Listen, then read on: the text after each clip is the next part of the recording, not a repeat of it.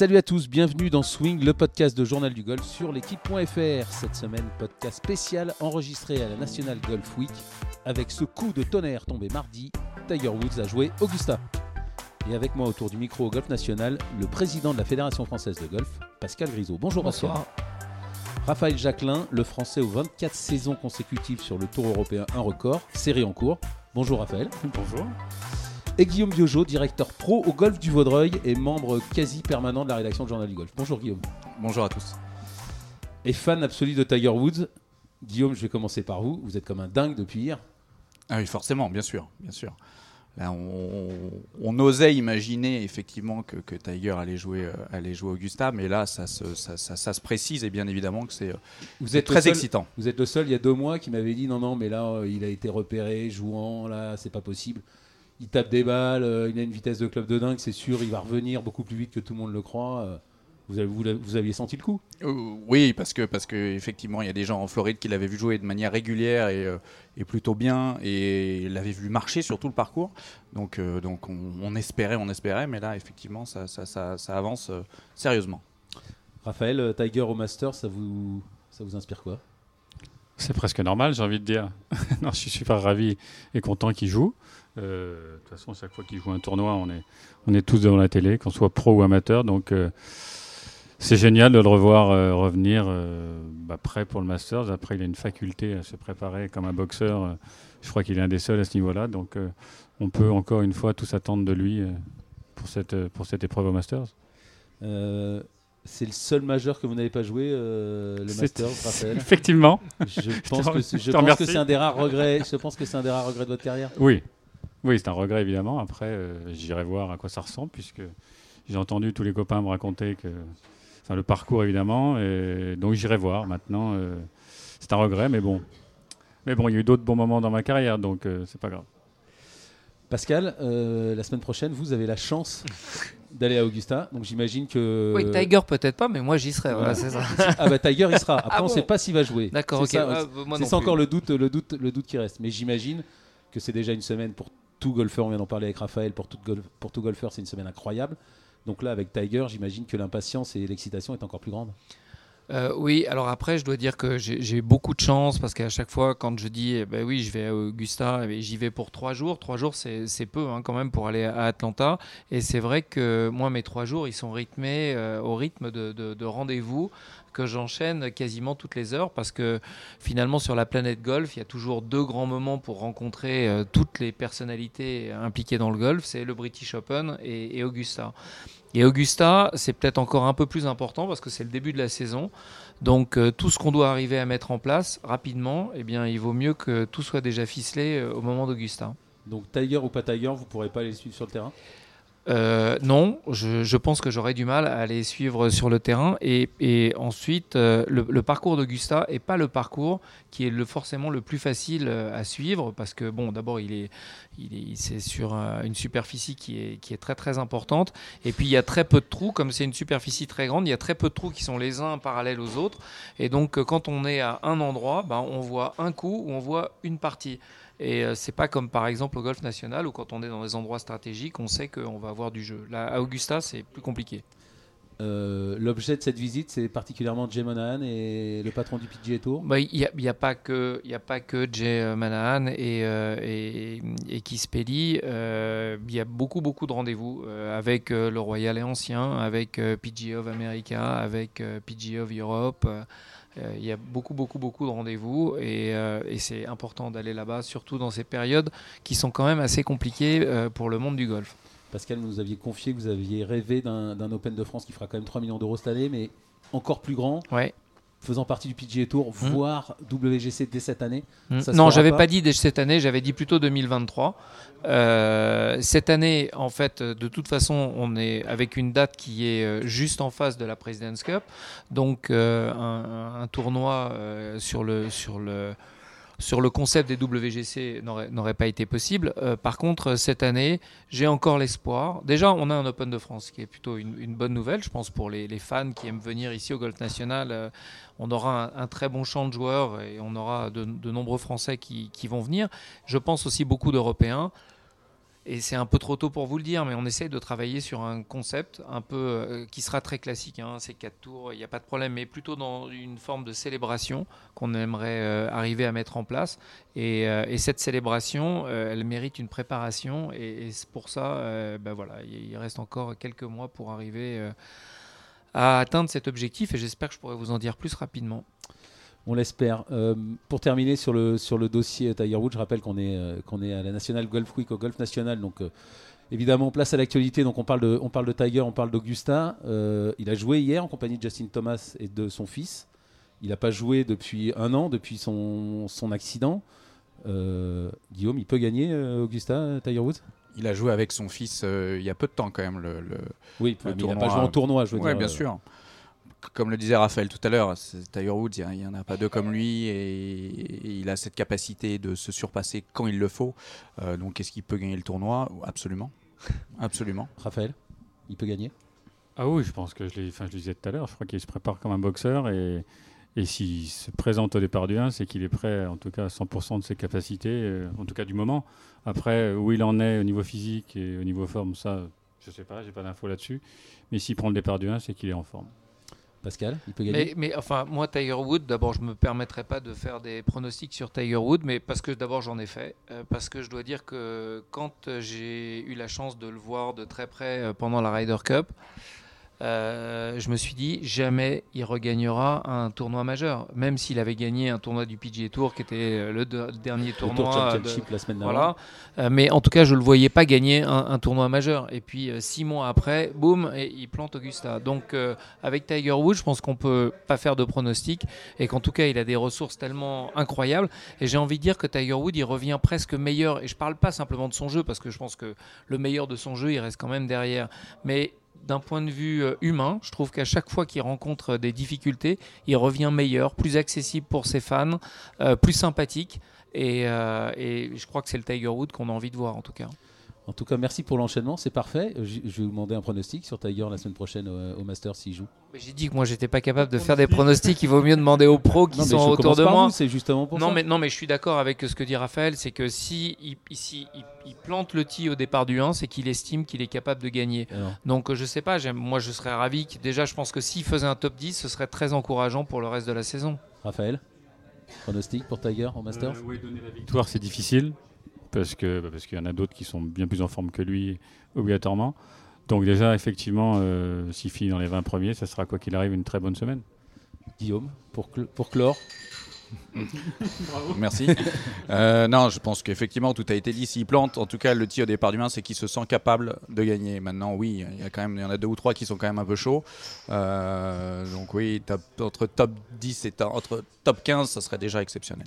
Mais il a quand même une chance euh, parce que par rapport à tous ces jeunes qui jouent très très bien, lui a quand même joué le parcours un nombre de fois incalculable. Et Augusta, c'est pas parce qu'on est en forme et qu'on joue bien qu'on peut gagner. Je crois que c'est vraiment un parcours qui est, qui demande une connaissance du parcours euh, incroyable. Et si Mickelson a gagné autant de fois, c'est pas pour rien. Et, euh, c'est rare de voir un rookie euh, arriver à gagner un tournoi comme Augustin. C'est ce que je disais, c'est que c'est le, seul joueur avec une chance de gagner, enfin en tout cas s'il joue avec de multiples victoires. Mickelson n'est pas là. Euh, Bernard Langer et Ola Zabal, ils sont trop âgés pour gagner. Tous les autres ne l'ont gagné qu'une fois. C'est sûr qu'il a une expérience à Augusta que personne d'autre. Mm. réponse la semaine prochaine de toute façon. Romain Lefebvre et Benjamin Cadieu seront nos envoyés spéciaux là-bas. Mm. On les retrouvera évidemment tout au long de la semaine sur l'équipe.fr.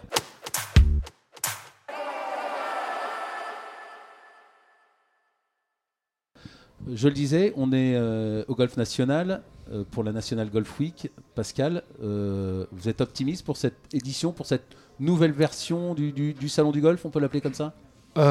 Oui, bah, non mais moi je suis, je, suis très très content du travail qui a été réalisé et, et puis souvent c'est compliqué pour me rendre satisfait de, de, quelque chose et je le dis parce que mes équipes ça doit pas être facile pour elles tous les jours mais en tout cas ce qui est fait là je trouve que c'est génial. Et quand on a imaginé, euh, et qu'on l'a imaginé avant malheureusement la Covid, euh, euh, eh ben, dans ma tête, j'imaginais ce qu'on voit là aujourd'hui. Donc euh, je suis très satisfait. Je me mets surtout à la place de la filière golf parce que c'est vrai que les salons tels qu'ils existaient avaient le mérite euh, d'exister, c'est le cas de le dire.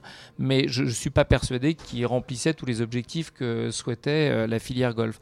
Et là, on se dit que finalement, bah, d'abord, les exposants ont répondu en masse. Hein. On a plus de 100 exposants. C'est jamais arrivé dans aucun salon du golf. Ensuite, les marques vont pouvoir avoir des expositions très qualitatives parce que euh, on a un practice juste à côté, on a un putting green de qualité euh, qui est aussi à côté. Donc euh, finalement, j'ai l'impression qu'il y a tout. Et après, il y a toute cette fête qui est organisée autour. Aujourd'hui, on a eu un programme, il y a eu une compétition sur, sur, sur le parcours de l'aigle, il y aura des compétitions pour les seniors, il y aura des compétitions pour les jeunes, il y a, il y a le match play, l'alliance en match play qui est quelque chose d'unique, hein, parce qu'il y a des alliances qui, sont, qui existent dans le monde, deux très grandes. Euh, mais, mais, en tout cas, il n'y a pas d'alliance en match play. Et, euh, j'ai envie de dire que ça, euh, bah, c'est des choses qui sont nouvelles et qui me rendent moi très optimiste pour l'avenir du golf français. Raphaël, cette semaine de National Golf Week, c'est excitant? Vous, vous, êtes enthousiaste à l'idée de, de l'aborder?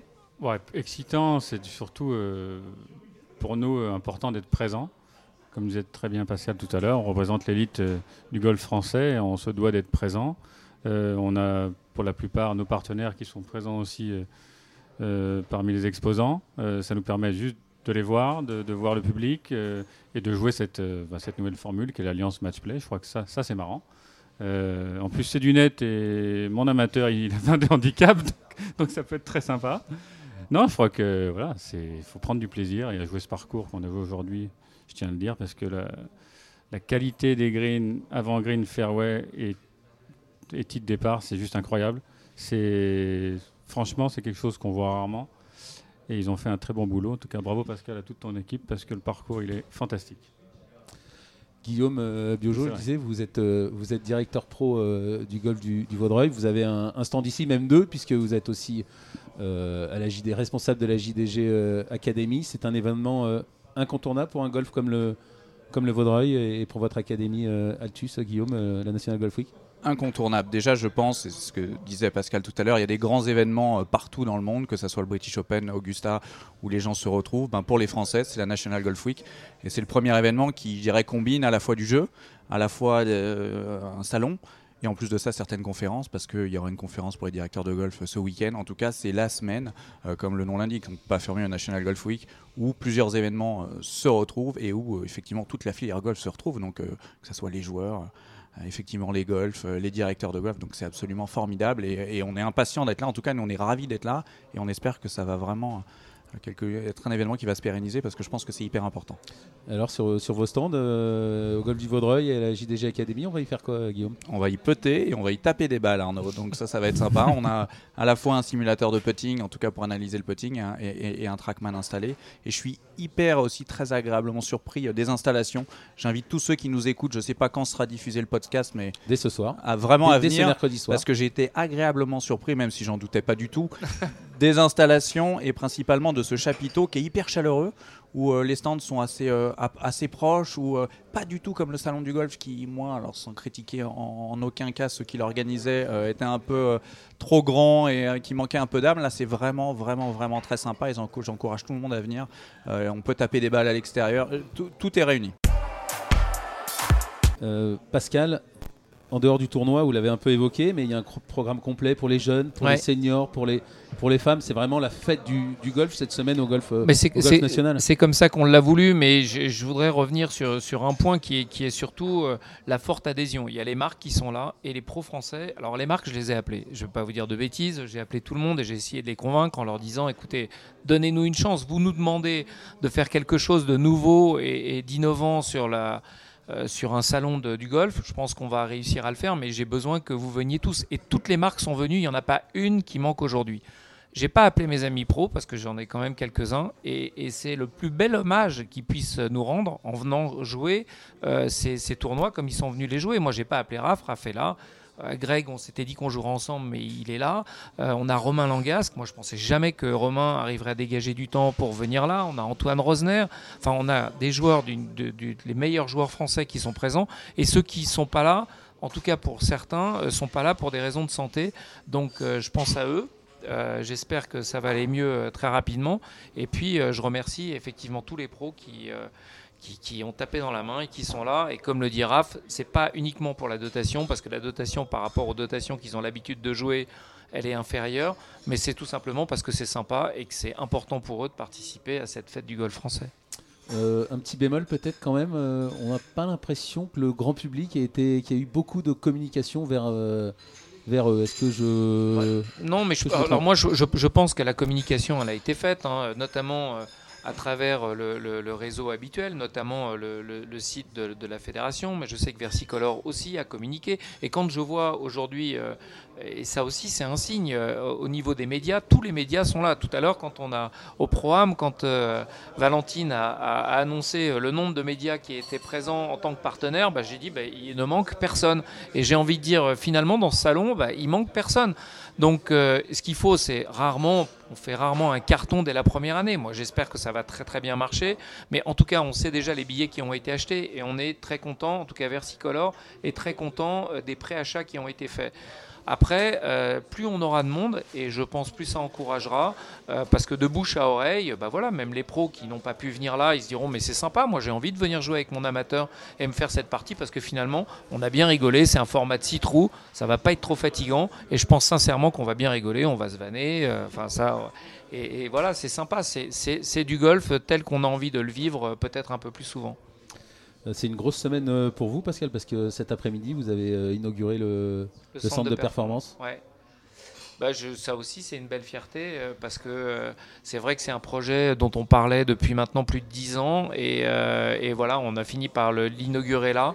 Et je dois dire que si on ne l'a pas fait il y a 10 ans, parce qu'on savait qu'on venait de gagner la candidature de la Ryder Cup et qu'on aurait besoin de toutes les surfaces foncières pour accueillir le mieux possible les, euh, les nombreux spectateurs qu'on attendait. Et c'est vrai que là où est la zone de petits jeux aujourd'hui, bah, c'était le TV Compound, donc euh, déjà c'était pas possible. Donc euh, on a attendu après la Ryder Cup pour le faire, mais entre-temps c'est un projet qui a beaucoup mûri. C'est un projet qui a été bien pensé partout, euh, par toute la filière golf. Moi, je me rappelle que le cahier des charges, on l'a d'abord fait nous à la fédération, mais qu'après, une fois qu'on a eu les réalisations, je les ai fait circuler auprès de beaucoup de professionnels qui nous ont fait leur remontée, qui nous ont permis d'améliorer. Et c'est un, projet qui est certainement beaucoup plus abouti que celui qu'on avait imaginé il y a 10 ans. Et je dois dire que quand on a 66% de subventions, ces 66% de subventions, on les a avec les mêmes partenaires qui nous ont fait confiance pour la Ryder Cup. Et je pense qu'ils ont été évidemment très contents du succès de la Ryder Cup. Et quand aujourd'hui on vient leur demander de l'argent euh, avec un projet qui tient la route, eh bien évidemment ils répondent présent. Et donc finalement, c'est un projet euh, extrêmement structurant pour la fédération et pour le haut niveau, à un prix qui revient, euh, qui est très raisonnable, puisqu'on a dépensé 4,6 millions et qu'on a été subventionné à hauteur de 66%. Donc finalement, c'est peu d'argent qui est dépensé par la fédération pour un résultat d'après ce que j'entends, qui est très satisfaisant. Euh, Raphaël, est-ce que vous avez été voir le, centre de, performance Alors oui, j'ai découvert aujourd'hui, je suis allé voir quand je suis passé au trou numéro 14, je me suis arrêté sur la, sur la zone de petits jeux. Hier, j'ai eu la chance d'aller voir la salle de gym et le centre de performance. Euh, j'étais tout seul d'ailleurs.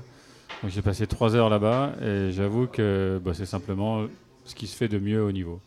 Voilà, j'ai pas vu mieux. je crois que les, les jeunes qui s'entraînent là et qui font le sport-études, seront préparés comme jamais. Maintenant, à eux d'être motivés pour aller au plus haut niveau. Mais en tout cas, ils ont tout, ils ont tout ce qu'il faut pour y arriver. Donc, euh, je me suis régalé, moi, hier, dans la salle de gym. J'étais tout seul, c'est très bien. non, c'est super. Et parce que, donc, euh, Pascal, vous l'avez présenté euh, pour, pour, pour, nos auditeurs qui, qui, ne mmh. sont pas au courant. Il y, a tout, il y a tout au même endroit, de, la, prépa physique, de la prépa mentale, il y, a du, il y a du putting, on peut taper des balles en ouvrant, en, en ouvrant on, peut, on peut aussi fermer pour, pour, être, pour être à l'intérieur, il y a vraiment tout ce qui est. Il y a un simulateur 3D euh, avec euh, Guillaume en parlerait mieux que moi, avec des capteurs. Euh, voilà, qu'on peut mettre partout, qu'on peut mettre partout sur le. C'est vraiment impressionnant. D'abord, ce centre, le, golf national, c'est le golf de tous les licenciés. Donc moi, aujourd'hui, et j'en fais la promesse, si des personnes licenciées veulent visiter le centre, on se fera un honneur de les accueillir et de leur faire visiter et, et qu'ils puissent regarder comment est-ce qu'on dépense leur argent Parce que euh, il y a 66%, mais ça veut dire qu'il y en a 34 qu'il faut trouver. Les 34%, ça vient de la licence. Donc euh, tout licencié, je ne peux pas leur garantir qu'ils vont taper des balles au centre de performance parce que c'est réservé pour l'élite. Et c'est un peu comme si je disais qu'on va faire euh, du ski sur la piste de Kitzbühel. Bah non, le, le skieur lambda, il peut pas le faire. Bah, au golf, c'est pareil, le centre de performance, il est réellement réservé à une élite. Mais si des licenciés veulent venir le découvrir, il y a porte ouverte. Et ce qui est très important, parce qu'on parle du jeu, mais l'unité de lieu, elle est concentrée autour de, la vie d'un athlète. C'est-à-dire qu'on étudie, on étudie dans une école hors contrat qui a été créée par la fédération, avec l'embauche d'une directrice d'école et 27 professeurs, dont 17 professeurs agrégés. Euh, 100% de réussite au bac, puisqu'on a ouvert cette, euh, école depuis maintenant deux ans. 100% de réussite au bac, de nombreuses, euh, de nombreuses mentions. Et puis euh, l'espace vie où on a créé donc on a construit un bâtiment dans lequel peuvent vivre une quarantaine d'athlètes, mais on n'en aura jamais 40, mais on en aura plutôt euh, une vingtaine. Et donc, euh, ils peuvent, de- évidemment, ils, se restaurent avec des, diététiciens pardon, qui, préparent euh, les menus. Euh, le- les, les- chambres ont été créées pour qu'ils puissent réviser leurs cours le soir. La directrice également leur fait un soutien scolaire quand il y en a besoin. Donc, je veux dire, tout est vraiment créé pour faire du sur-mesure. On n'est plus dans le prêt-à-porter, on est dans le sur-mesure. Pascal, moi ce qui m'a le plus impressionné, c'est ce, ce green là où on peut, euh, on peut visualiser les trajectoires de balles. Guillaume, vous l'avez déjà vu, vous, qui est quand même euh, le, le plus grand geek du golf français qu'on connaisse. vous avez vu ce putting green avec les, avec les trajectoires là qu'on peut choisir? Je- je- enfin, Oui, moi, oui, je- on moi, en- vous me mettez là, j'y passe 10 heures sur le. Oui, oui, je, je- connais bien ce, ce- ce- ce procédé. Euh, on a la chance d'avoir la même chose au Vaudreuil et effectivement, on peut y passer la nuit. C'est hyper ludique. On, on apprend grâce à ça sur la lecture de pente, sur les points de visée, sur plein de choses. Et c'est extrêmement euh, à la fois fun, comme vous pouvez le constater Arnaud, mais aussi extrêmement euh, intéressant et, et instructif pour, pour les joueurs et les joueuses. Raphaël, vous l'avez essayé le, le putting green Oui, j'avais essayé en Irlande il y a quelques années déjà, euh, je pense à la sortie. et effectivement, bah, c'est la, c'est la ligne parfaite. Donc, euh, je crois que ce qui est le plus important à travailler au putting, c'est la vitesse. En tout cas, c'est ce que je pense. Et ça permet de travailler la vitesse en- tout simplement parce que, parce que la ligne parfaite est dessinée sur le, sur le green. Donc, euh, bon, c'est génial. Ils peuvent s'entraîner l'hiver, qui n'est pas toujours facile. Et puis, puis encore une fois, avec les, la structure qu'ils ont en ouvrant les, les baies vitrées pour taper, avec les trackman derrière, Gears juste, juste à côté. Enfin, ils ont toutes les données nécessaires pour, pour progresser, mais surtout pour gagner du temps. Je crois que c'est, c'est le plus important et voilà, à eux de jouer maintenant. Moi, je veux bien revenir. je veux- Mais en tout cas, il est, il est pour vous. Ah, le sport études, ça si tu veux, ça, il n'y a pas de problème. Mais en tout cas, vous êtes tous les bienvenus, tous les pros sont les bienvenus. Et, et vous savez, il y a- y a- J'espère en tout cas que c'est pas du hasard. Mais celle qui est la plus assidue sur la zone de petits jeux, c'est Céline Boutier. C'est-à-dire qu'il n'y a pas un moment où elle euh, passe en France et où elle s'arrête pas sur la zone de petits jeux. Et quand elle y est, ça vaudrait la peine que de temps en temps certains amateurs, mais aussi certains pros, regardent de quelle façon est-ce qu'elle travaille, parce que quand on atteint ces sommets-là, il n'y a pas de mystère, il y a certainement du talent, mais derrière, il y a énormément de travail. Et Céline, euh, bah, ce qu'elle fait aujourd'hui, c'est admirable, et, et quand elle vient à Paris, elle passe son temps sur la zone de petits jeux. Pascal, la prochaine échéance pour le, pour le golf français, c'est les championnats du monde euh, Ouais. à la maison. Euh, vous étiez assez raisonné et raisonnable euh, il y a quelques temps. Là, les résultats sur l'Alps Tour, notamment chez les garçons, sont quand même assez, assez bons, on peut le dire. Il y a, des, il y a une victoire, il y a des, il y a des top 5 régulièrement. Je vous êtes je- un, vous êtes un peu plus confiant? Je suis pas plus confiant. Euh, moi d'abord, nos objectifs c'était des objectifs de médaille. Donc euh, je suis obligé de réviser parce que euh, on va faire ce qu'on peut, mais objectivement, quand il y a aussi une question de timing. Avant la Covid, on avait certainement la meilleure équipe féminine au monde avec Pauline Roussin-Bouchard, avec Agathe Lenné et Lucie Malchiran. On pouvait difficilement mieux faire. Bon, on a reporté les championnats du monde d'un an et forcément ça a eu une incidence. Mais les tournois du Alps Tour, et je vais pas me faire que des amis avec mes entraîneurs euh, qui sont donc euh, des collaborateurs. C'est super, mais il faut pas oublier de jouer les meilleurs tournois amateurs. Et je dis pas ça parce que je suis moi-même un amateur, mais je pense qu'il faut demander euh, à nos deux, euh, à vos deux invités professionnels. Mais les tournois du Alps Tour, c'est bien, mais c'est des tournois sur lesquels euh, on joue sur des parcours qui sont pas les meilleurs parcours du monde, des parcours qui sont pas les parcours les mieux préparés. Quand vous jouez un US amateur et quand vous jouez un British amateur, vous jouez sur un parcours du US Open Pro et sur un parcours de British Open, de British Open Pro évidemment. Et, et il ne faut pas oublier de jouer dans, la, dans sa carrière amateur de jouer des tournois pro, c'est très bien parce que ça apprend, mais il ne faut pas oublier de jouer les plus grands tournois amateurs parce que les plus grands tournois amateurs sont très structurants et, euh, vous permettent d'être confronté à des parcours qui ressemblent beaucoup plus à ceux que vous pouvez jouer au plus haut niveau professionnel.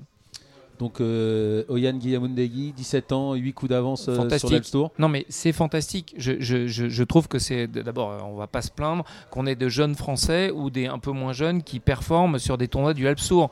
Maintenant, quand on regarde la hiérarchie mondiale, si on dit que le PGA Tour c'est 1, si on dit que le European Tour c'est 2, si on dit que le Corn Ferry c'est 3, si on dit que le Challenge Tour c'est 4, et puis il y en a d'autres que je connais pas qui doivent intervenir en 5 et en 6, on dit qu'on est sur la 7 division. Donc c'est super la 7 division, mais euh, Jean-Luc qui est là, qui est donc le directeur de la performance, nous a sorti une étude qu'on partagera qui s'appelle les couloirs de la performance et qui est extrêmement instructive parce que de façon intuitive, j'en connaissais les, résultats, mais là, euh, c'est des chiffres. Et aujourd'hui, pour avoir une chance, enfin, 92% des 20 meilleurs joueurs du monde actuellement ont fait partie des 20 meilleurs joueurs amateurs, des 20 meilleurs joueurs du monde professionnel, on fait partie des 20 meilleurs joueurs amateurs du monde. Ce qui veut dire que quand vous passez pro et que vous êtes 40e ou 50e, vous faites partie des 8%. Donc le travail de la fédération, et ça je ne change pas mes objectifs, c'est de former les meilleurs amateurs, les meilleurs amateurs au monde. Mais on s'aperçoit quand même qu'à une certaine époque, on a eu Victor Dubuisson qui a été numéro 1, on a Céline Boutier qui a été également numéro 1 euh, chez les filles. Et en tout cas, c'est les deux derniers qui ont joué le plus souvent la Solheim Cup et, la Ryder Cup. Euh, donc euh, d'avoir des amateurs euh, qui brillent, c'est très bien, mais il faut qu'ils soient impérativement dans les 20 meilleurs joueurs du monde amateurs s'ils veulent avoir une chance de faire partie des meilleurs joueurs du monde. Raphaël, vous, Oyan Guillamundegui, vous, vous en avez entendu parler, vous, aviez, vous avez suivi ce, cet amateur qui gagne avec 8 coups d'avance sur, sur J'ai vu passer évidemment ses scores et sa victoire. Après, je ne le connais pas personnellement, mais, mais j'ai vu. Oui, j'ai vu. Alors, comme dit Pascal, c'est. Bah, de toute façon, une victoire, ça reste une victoire, que ce soit euh, sur un circuit professionnel ou, les, gros tournois amateurs, il faut gagner. Euh, maintenant, effectivement, moi je me rappelle de ma carrière amateur et, et, on se régalait à se préparer pour les grosses échéances. Et la différence entre le monde professionnel et le monde amateur, c'est quand on est amateur, on se prépare pour des grosses échéances. Alors que quand on est dans le monde professionnel, et je ne parle pas de ceux qui sont au niveau mondial, parce qu'eux se préparent pour les grosses échéances, notamment les majeurs et les championnats du monde, parce qu'ils ont le choix. Mais le reste, comme les 7e, 8e divisions, ils se préparent pour jouer un tournoi. Déjà, s'ils peuvent rentrer, c'est bien. Donc de les gagner, c'est super. Mais par contre, de rester présent, comme le dit Pascal, sur les grosses échéances en tant qu'amateur, je crois que c'est important. Et ça, ça permet surtout d'apprendre à se préparer pour le, tournoi à faire. Donc euh, c'est quelque chose qui n'est pas évident à faire dans le golf. Et je crois qu'il faut apprendre à, pouvoir se préparer comme, comme le fait Woods, par exemple. Euh, Raphaël, le, pour la première fois, tout le top 5 mondial à moins, de, à moins de 30 ans, la moyenne du top 5 mondial à 26 ans et demi, ça vous inspire, euh, ça vous inspire quoi? Ah, ça progresse, ça se rajeunit et je crois que c'est l'évolution du, du, golf, c'est l'évolution de tout sport. On a vu la même chose dans le tennis. Je crois que je crois que c'est normal. Euh, ça devient de plus en plus physique, ça tape de plus en plus fort. je suis bien placé pour le savoir.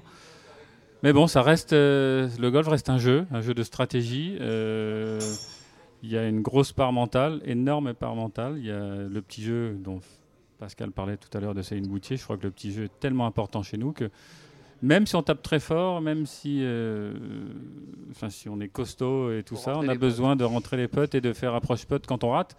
Donc il y a toujours de la place au golf et c'est ce qui est sympa et je crois que c'est pour ça qu'on est tous passionnés de ce sport puisque même quand on joue pas très bien, il y a moyen de sauver quelque chose. Guillaume, ce top 5 mondial euh, le plus jeune de l'histoire, ça vous, inspire quoi? Non, non, mais comme l'a dit Raphaël, effectivement, ça évolue à une vitesse euh, colossale. Et comme le disait Pascal aussi, ce qui prouve que la transition amateur-professionnelle, elle est, elle est beaucoup plus rapide qu'avant. Euh, les joueurs sont tellement préparés, sont tellement affûtés très très tôt. des Matt Wolf, même s'il n'est pas dans le top 5, des Morikawa, des euh, Victor Hovland, ils étaient euh, dans les meilleurs joueurs, euh, des meilleurs joueurs amateurs. Donc ils sont extrêmement la transition, il y en a, il y en a plus.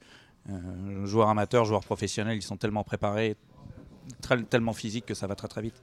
Pascal, pour terminer sur ce, sur ce sujet, les, le top 5, le plus jeune de l'histoire. Ce qu'on vient de dire là, c'est essentiel. C'est-à-dire qu'il ne faut pas se raconter d'histoire. C'est-à-dire que les couloirs de la performance, c'est très important parce qu'on s'aperçoit que si on sort du couloir, on peut toujours réussir. Hein. On disait, ah bah Norman, il a commencé le golf très tard. Mais c'est fini ça. D'imaginer que euh, aujourd'hui un joueur euh, peut passer euh, s'il a le projet de faire partie des meilleurs joueurs du monde. Et moi, je respecte un joueur qui est 150e joueur mondial, hein, je, l'ai toujours dit. Mais si on veut faire partie des 20 meilleurs joueurs du monde, faut pas se raconter d'histoire. Il y a des couloirs. Et quand on sort des couloirs, eh ben là, c'est le jeu des pourcentages et on a beaucoup moins de chances de réussir au plus haut niveau. Et aujourd'hui, force est de constater que les meilleurs joueurs du monde, ils atteignent ce niveau-là en 3 ans ou en 4 ans. Ça veut dire qu'il ne passe pas par le Alps Tour, il ne passe pas par le Challenge Tour, il ne passe pas par le European Tour. Euh, Matt Wolf, on lui donne trois invitations, il fait sa carte. Euh, Morikawa, c'est exactement la même chose. Et ça, c'est quelque chose d'assez extraordinaire parce qu'ils euh, arrivent plus tôt. Beaucoup plus jeunes et beaucoup mieux préparés. je te coupe, il y a le jeune allemand aussi, Matti Schmidt, là, qui jouait, bah, numéro, je ne sais pas combien il était au classement mondial, mais moi j'ai joué avec lui à Hambourg l'année dernière. Il n'était pas prêt, enfin, il avait beaucoup de pression, il jouait à Hambourg en plus chez lui. Mais je crois qu'il a fait la carte en 7 tournois derrière. Mmh. Donc, euh, et à mon avis, il fait partie des meilleurs joueurs mondiaux, mmh. j'imagine. Amateur. Raphaël, tout au long de, de, votre carrière, vous, vous, nous avez dit que pour, pour, vous, pour rester sur le tour, on l'a dit, 24 saisons consécutives, record série, série en cours, vous aviez été obligé de progresser chaque année. Là, on a l'impression que ça devient quand même de plus en plus concurrentiel, de plus en plus, de plus, en plus dur, le golf, de, le golf de haut niveau, avec de plus en plus de joueurs qui arrivent vite, qui arrivent tôt. ça devient insensé. C'est juste c'est de plus en plus dur. Et puis en plus, en, vieillissant, ça devient de plus en plus dur. Mais ça, je dirais que c'est tout, à fait normal. Et oui, ça va être ma 25e saison cette année sur le tour, avec une catégorie qui ne me permet pas de jouer les plus gros. Mais en tout cas, je vais jouer quand même entre 15 et 20 semaines, ce qui reste, une belle saison. Euh, oui, c'est dur. Mais encore une fois, c'est le haut niveau. On en parle depuis tout à l'heure. Je crois que. Euh, moi, je l'ai vécu depuis ma première saison 97, donc euh, j'ai vu vraiment toute l'évolution. C'était plus facile quand je suis arrivé. Déjà, je faisais partie des, 30 euh, plus longs au driving euh, en 97. Euh, maintenant, je dois être 150e. Donc déjà, il y a une vraie différence. Et comme le disait Pascal, c'est les chiffres derrière qui parlent. On tape moins fort, on prend moins de green et, donc on fait un score moins bon. C'est normal. Maintenant, maintenant, on se bat et on se bat avec ses moyens. Et encore une fois, il y a moyen de, de faire de bons résultats. Mais pour être au meilleur niveau mondial, il faut, il faut faire partie de ces chiffres et ces stats que l'on connaît tous et on sait où il faut aller, en tout cas pour les jeunes. Donc euh, voilà, c'est la discussion qu'on avait. Et on est tous bien au courant et au fait de ce qu'il faut, comment préparer les jeunes de maintenant. Euh, on le disait, 25e saison sur le, sur le tour. Euh, vous, vous êtes encore compétitif? Vous pensez que vous pouvez encore gagner? Vous pouvez encore garder votre carte? Comment vous voyez la suite? Oui, compétitif, bien sûr. Je me régale à prendre le départ du 1 tous les jeudis. Euh, j'avoue aussi que les voyages du lundi, mardi, mercredi commencent à être plus difficiles aussi. Euh, par contre, il euh, y, a moyen de, oui, de faire la carte encore cette année, ça c'est clair. Après, les années qui vont suivre, je ne sais pas, même si il s'avère que, que, je fais une bonne année et que je garde la carte, je jouerai toujours après jouer une full saison pour aller me battre avec les meilleurs, avoir cette motivation je dis pas non, mais je ne peux pas vous répondre maintenant. Par contre, euh, dans deux ans, euh, aller tenter l'aventure américaine avec Cheka, ce qu'a fait les seniors, ça, ça 48 ans. Vous avez 48 ans, on le rappelle. 48, ouais, c'est l'objectif de rester en forme et de jouer avec les plus jeunes pendant les deux prochaines années. C'est le meilleur moyen de rester en forme. Déjà, il faut se préparer physiquement parce que sinon, sinon, j'ai aucune chance. Même si j'ai toujours été euh, physiquement très bien, voilà, à 48 ans, c'est plus dur. Et, mais bon, ça me plaît. Donc continuons à jouer, euh, jouer un maximum de tournois, euh, garder le niveau. Et voilà, après, euh, ça reste des cartes à passer. Il n'y a que 5 places dans deux ans. J'en ai parlé beaucoup avec Robert Carlson qui, lui, les a eues. Il m'a dit c'est dur la finale, mais par contre, ça vaut le coup parce qu'après, c'est un peu la fête. Donc voilà, ça, c'est un objectif. Voilà, dans deux ans. Et Champions Tour, et si ça marche pas, vous viendrez sur le Legends Tour en, en Europe, le circuit senior européen ou, pas? Je sais pas. Apparemment, j'ai parlé aussi avec André Bossert du, Legends Tour et apparemment, il y a des bonnes nouvelles qui, risquent d'arriver. Donc, euh, à voir. Franchement, j'ai pas plus de, planning là-dessus. Je vais me laisser, je vais me laisser jouer ces deux ans avec les jeunes, voir ce que je peux faire encore. euh, quelle motivation et plaisir je peux, je peux avoir sur ces deux années. Et ensuite, ensuite on verra bien. Allez, justement, le, le Senior Tour, il y a la finale actuellement à l'île Maurice et on a Jean-Philippe Rodenburger, envoyé spécial du joueur du golf, qui nous a envoyé euh, un sujet sur cette finale qui se déroule euh, à l'île Maurice. Océan Palmier Chaleur, la carte postale est parfaite. Bienvenue à l'île Maurice. Cette semaine se déroule à partir de vendredi le MCB Tour Championship 2021. Initialement prévu en décembre dernier, la finale du Legends Tour a été reportée fin mars en raison du Covid. Un MCB Tour Championship qui fête pour l'occasion ses 10 ans. Marc Fary, joueur du Legends Tour, est à l'origine de l'épreuve. Donc on a démarré en 2010 et, tous les ans, ce tournoi euh, prend plus d'importance parce que euh, bah, y a des nouveaux seniors qui arrivent. Euh, là par exemple, il y a un vainqueur de l'Open britannique, un vainqueur de l'US Open. Euh, dans quelques années, il y en aura encore plus. Et je crois que pour Lille, c'est vraiment quelque chose d'important parce que c'était vraiment le premier événement golfique sur l'île Maurice. euh, au niveau professionnel de golf. Un MCB Tour Championship qui se déroule comme chaque année sur le Légende Course, un des deux parcours du Constance Belmar Plage.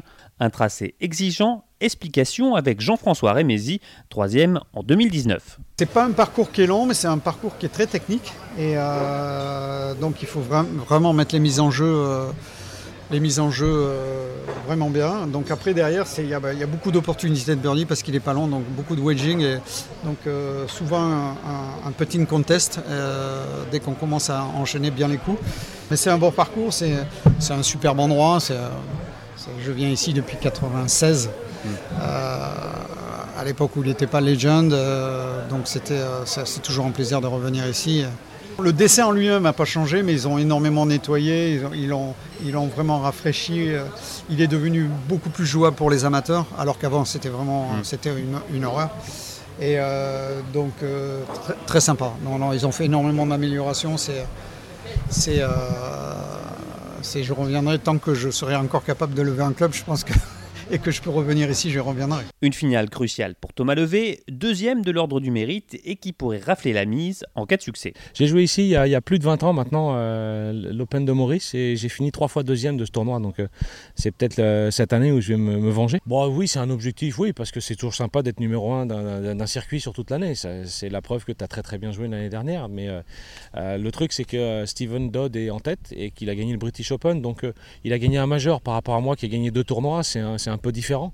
Et euh, moi, je dis toujours que les majeurs sont plus importants. Donc euh, de quoi qu'il arrive, il sera le, joueur de l'année cette année en Europe. Donc euh, mais mais je peux, si je peux le passer à l'ordre du mérite, bah, ça, ça, sera bien pour la saison que j'ai fait l'année dernière, qui était pas trop mal. Et si l'on retrouvera quatre Français dans le champ, ce MCB Tour Championship sera également l'occasion de revoir Paul Laurie ou encore Michael Campbell, vainqueur de l'US Open 2005.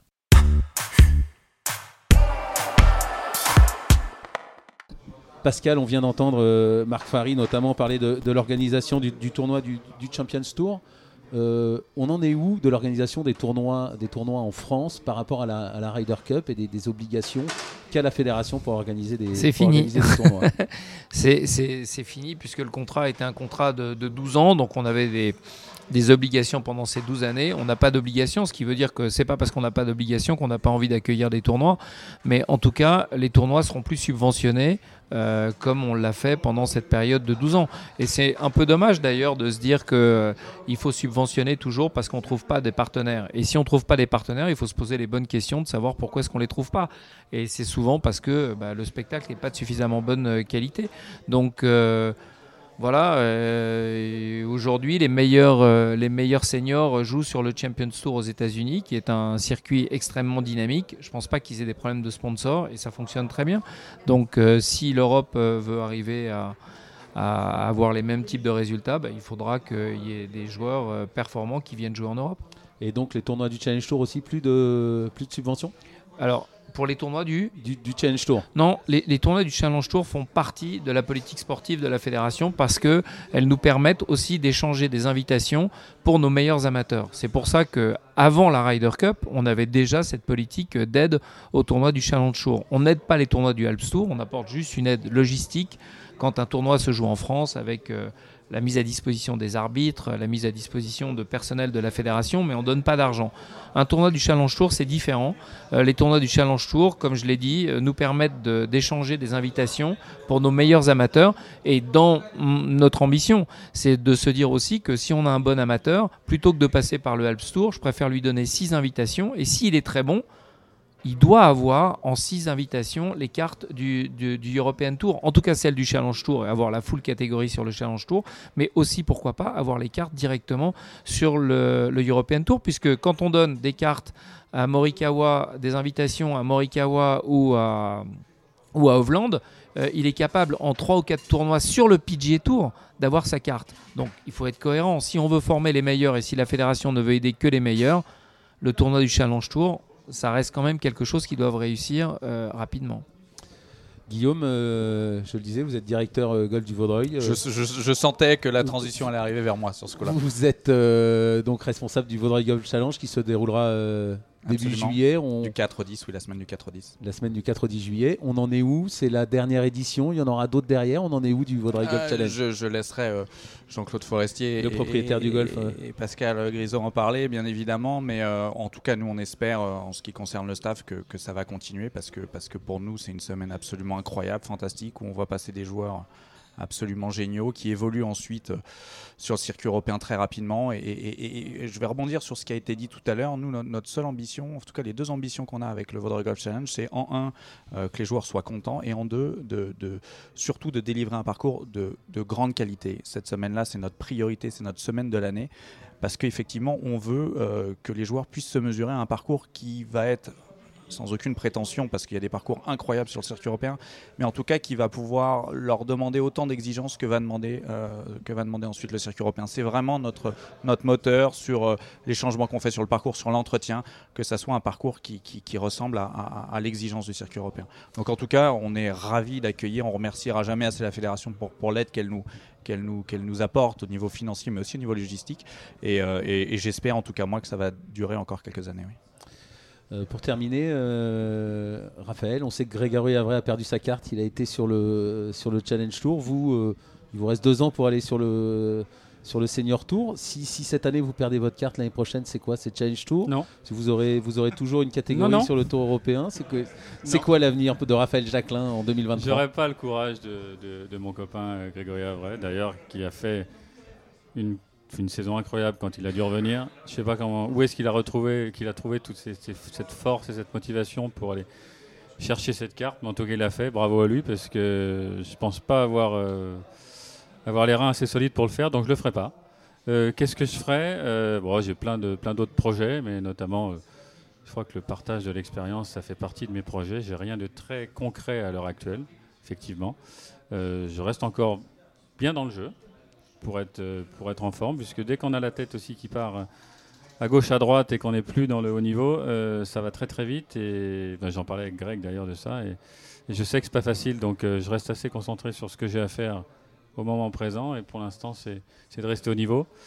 Mais le partage de mon expérience avec les jeunes et, les moins jeunes d'ailleurs fera partie de ma reconversion, en tout cas je l'espère. Pour, pour conclure, Pascal, on est au Golf National, c'est la National Golf Week. C'est un nom euh, un peu anglais, il y a des ambitions euh, à l'international dans le, dans le futur on, se dit qu'il y a euh, un événement fantastique qui réunit le golf mondial, c'est le PGA Show.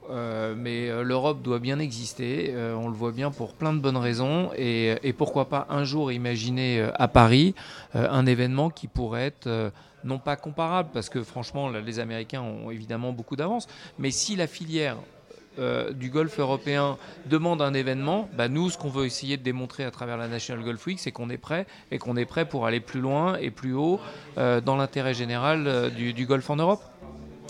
Merci Pascal Grisot d'avoir été avec nous. Merci à Raphaël Jacquelin. Merci évidemment aussi à, Guillaume Biojo. J'invite tous nos auditeurs à se rendre cette semaine au Golf National pour la National Golf Week avec des compétitions dans tous les sens, des stands partout, des animations.